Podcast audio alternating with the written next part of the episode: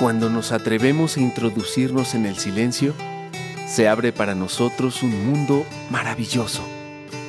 Surgen nuestros sentimientos, estados de ánimo, pensamientos, deseos, imágenes, recuerdos y tantas cosas más. Movimiento Familiar Cristiano les da la más cordial bienvenida a acompañar en tiempos de incertidumbre, un itinerario para fomentar la esperanza. Comenzamos.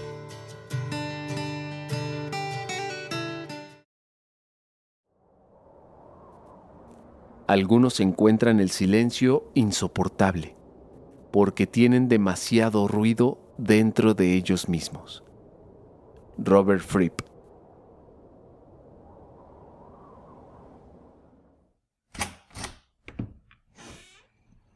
Poncho, ¿sigues despierto? No podía dormir. ¿Y eso? Pues, aunque ya pasó mucho tiempo, la verdad es que siento que todavía no me acostumbro a estar encerrado tanto tiempo. Creo que me hace falta actividad física. ¿Pero estás saliendo a correr? Pues sí, pero no es igual. Estar en la escuela físicamente era agotador. Ahora la verdad es que me canso de estar hablando frente a la computadora, pero es otro tipo de cansancio. ¿Por qué no te vas a dormir? Yo te alcanzo en un rato. Pues es que a mí ya también se me fue el sueño. ¿Quieres un café? No, si de por sí no puedo dormir, imagínate si tomo café. Voy a tener los ojos abiertos hasta mañana. Pues sí. Hace frío. ¿Por qué no te metes? Te va a hacer daño. Me gusta el ruido que hace el aire. ¿Lo escuchas? Me da mucha paz. Algo te pasa. Desde que entraste a hablar con tus amigos del trabajo en el chat, estás como muy callado. Pues de qué hablaron? ¿Tienes problemas en la escuela? No, bueno, hay problemas como en todos lados, pero no, no es por eso que estoy así. Más bien estoy buscando momentos de silencio. Ay, Poncho, estás loco. Yo de plano no puedo con el silencio. Si de por sí estar encerrada está horrible, ahora si no hay ruido, imagínate, está peor. Es que ese día platicamos de cosas muy importantes sobre el silencio. Cosas que he estado considerando. ¿Ah, sí? ¿Cómo qué? Pues ese día me quedé pensando que estar aquí encerrados tenía un para qué. Bueno, estamos encerrados porque hay una pandemia mundial. Sí, pero independientemente del por qué estamos encerrados, se puede encontrar en lo que nos pasa un para qué. Y yo siento que mi para qué es para poder hacer silencio en mi vida. Aprovechar estar aquí en la casa para hacer un silencio. ¿Cómo? Sí, o sea, lo que quiero decir es que nuestro silencio pueden ser dos cosas. Un silencio vacío o un silencio habitado por Dios. El otro día estaba pensando cómo a veces, por no saber estar en silencio, no comprendemos el verdadero poder de nuestras palabras. Uy, estás demasiado filosófico. no, bueno, probablemente sí, pero lo que pienso es que, mira, las palabras pueden ser una forma también de ayudar a los demás, de estimularlos, de ayudarlos a construirse de ayudarlos a afirmar cosas positivas sobre ellos. Por ejemplo, nunca te digo que me encanta tu comida, ¿sabes? Y que estoy muy agradecido de que todos los días, no importa si estás cansada, si estás aburrida, si te duele la cabeza o, simplemente estás de malas, siempre hay un plato con comida rica en la mesa. A veces no sé ni cómo le haces para que con lo poco que estoy ganando todos nos quedemos bien alimentados y satisfechos.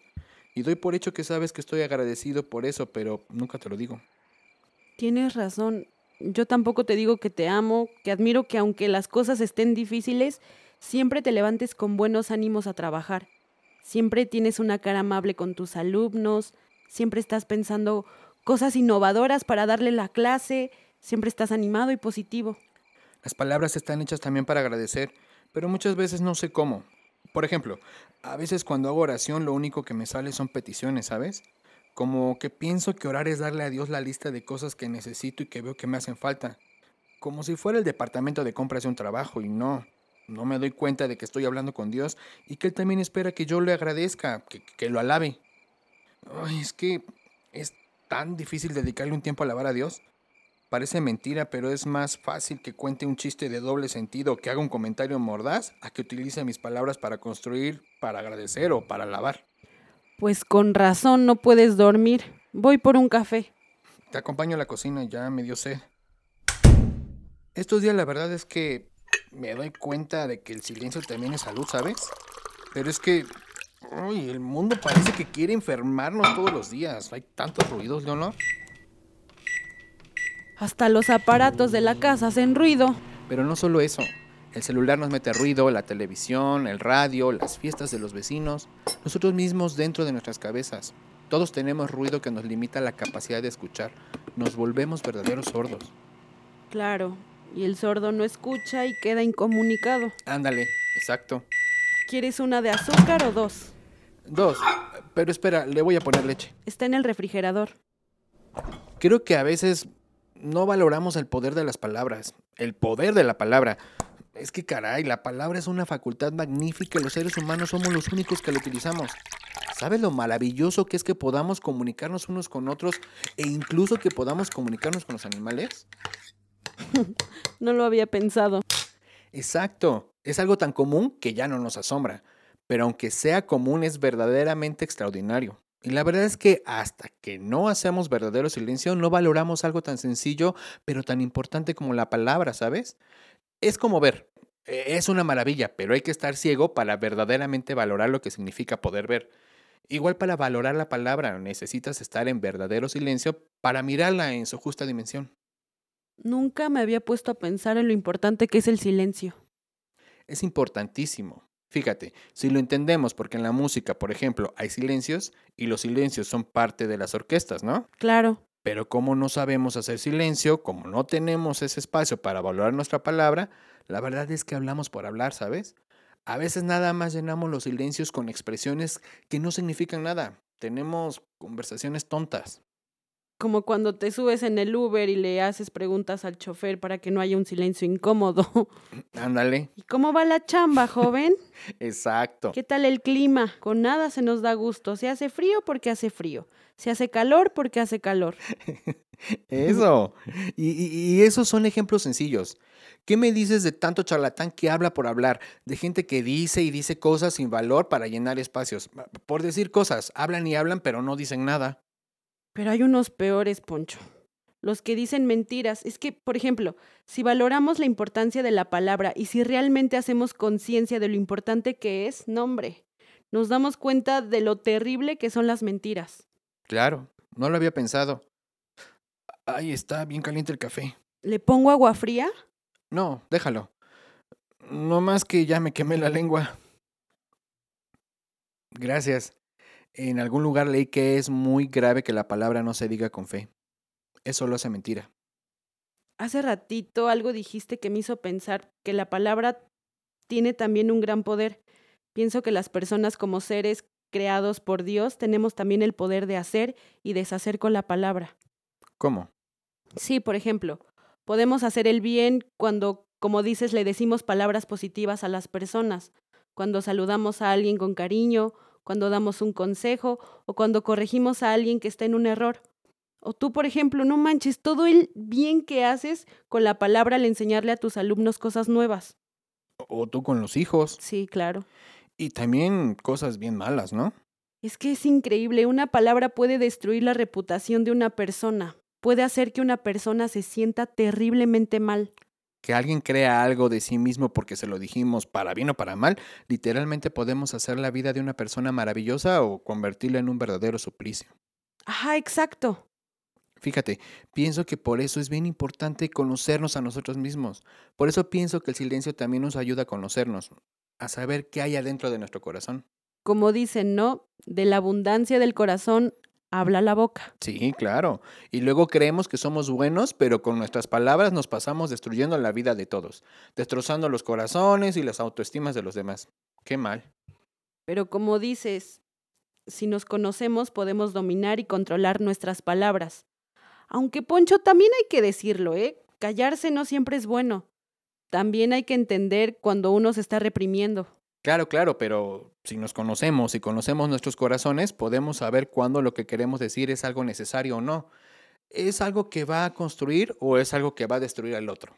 Y a nosotros. Siempre que destruyes a alguien más, siempre tú terminas destruido. Sí, coincido contigo. Lo bueno es que también en ese silencio y en ese proceso de autoconocernos, Dios nos habla, ¿no? Dios habla en el corazón que se calla para escucharlo. Claro, no estamos solos en este autodescubrimiento y en este control de nuestras palabras. No había pensado así. Pero si estás en silencio, yo creo que deberías poder dormir. Bueno, no es fácil, ¿eh? Poco a poco. Mira, aunque no puedo dormir, la verdad es que estoy bien tranquilo, como nunca. A pesar de que todo lo que está pasando en verdad, me siento muy tranquilo y seguro. Sé que Dios me está hablando en este encierro y que si hago buen silencio, voy a escuchar claramente su palabra. Gracias por escucharme. Ay, mi amor, estaba preocupada, pero ya estoy más tranquila. Ya hasta te iba a recomendar que fueras al doctor. Qué bueno que te escuché porque ya venía casi, casi a obligarte que fueras a verlo. Ay, Leonor. Bueno, vamos a dormirnos. Sí, vamos. Oye, cielo, ¿tú crees que ya que estás tan metido en eso del silencio, podrías dejar de roncar cuando estás dormido? Ay, amor. No creo que el silencio sea capaz de un milagro de ese tamaño. Bueno, pues no perdía nada con preguntar, ¿verdad?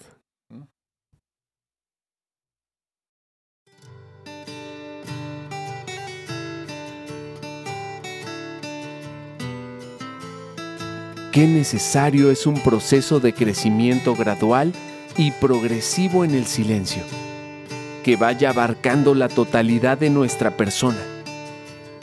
Reflexionemos sobre el silencio de la palabra y también del de los signos, del de la mente, de la imaginación y del corazón. Y así iremos haciendo un camino que nos permita llegar a lo más hondo de nosotros mismos.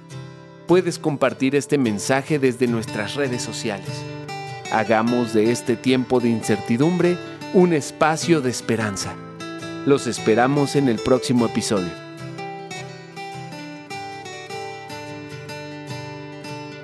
Acompañar en la incertidumbre es una producción de PPC y Movimiento Familiar Cristiano.